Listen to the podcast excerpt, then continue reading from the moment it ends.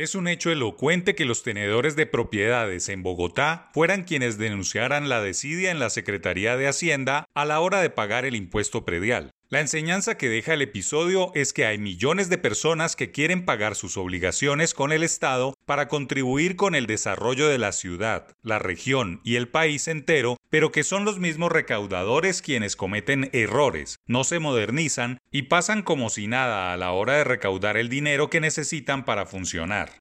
El Tesoro Distrital, debido a los problemas para obtener la factura y pagar el impuesto predial en la plataforma virtual, tuvo que ampliar el plazo para realizar el trámite con descuento de 10%, que inicialmente era el 9 de mayo, y tuvo que ampliarse para el 24 de junio. Obvio, perdió una oportunidad financiera la capital y ganaron un espacio de tiempo los bogotanos buena paga. Pero el episodio deja al descubierto que el salto digital, la transformación tecnológica y toda la modernización está fallando en la ciudad con más recursos y que debería ser ejemplo para el país.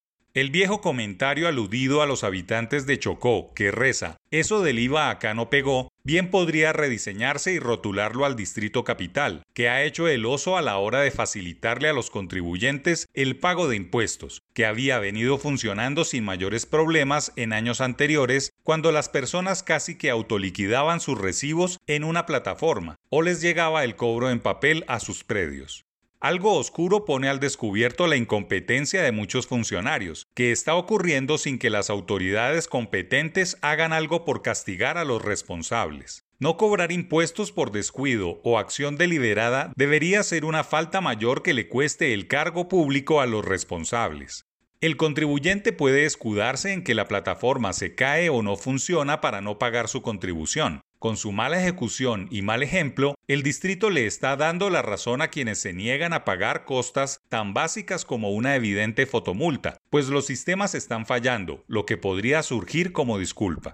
Son millonarias las inversiones que se han hecho en tecnología, pero el problema no es del sistema, es de los operarios. Pues en todo el mundo se liquidan bien los impuestos, se le facilitan a las personas el pago y el aparato tributario se enfoca en el cobra fácil, cultura que no ha calado en Bogotá. Otras grandes capitales colombianas como Medellín van más adelante. Incluso el predial se puede pagar por cuotas, todo para que esa obligación sea consciente y amigable.